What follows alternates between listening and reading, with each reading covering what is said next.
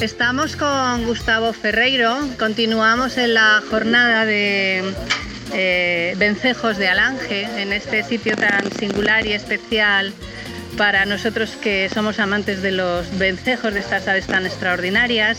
Y Gustavo tiene muchas cosas que decir, lleva mucho tiempo eh, estudiándolos, investigando y luchando por ellos. Hola Gustavo, cuéntanos qué te parece, qué haces aquí sobre todo y qué te parece todo esto que se ha montado en Alange. Eh, hola, ah, primero hola Olga.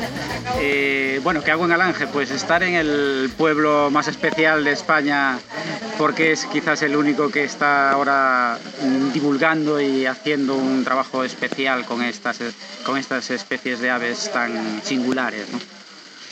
Nosotros llevamos muchos años trabajando con los vencejos en Galicia eh, trabajando en el sentido de, la conservación de monumentos, eh, de manera que también se conserve estas especies que anidan en, construcciones humanas y sobre todo en obras patrimoniales.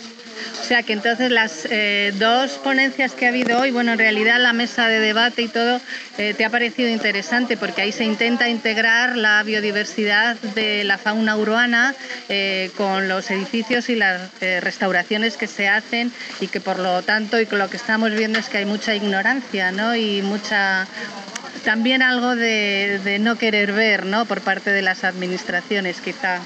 Sí, por un lado las administraciones son excesivamente cómodas y, cuantas menos cosas eh, nuevas le demos para desarrollar o para trabajar, pues para ellos mejor.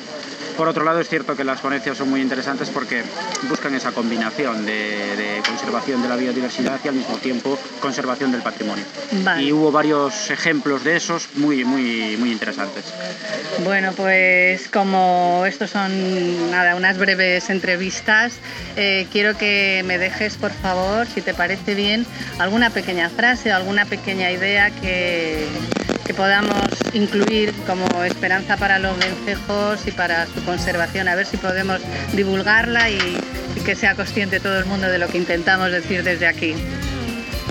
Pues que la conservación del patrimonio natural y del patrimonio histórico es perfectamente compatible y es por lo que debemos luchar. Pues muchas gracias Gustavo, palabras fuertes y bonitas, gracias.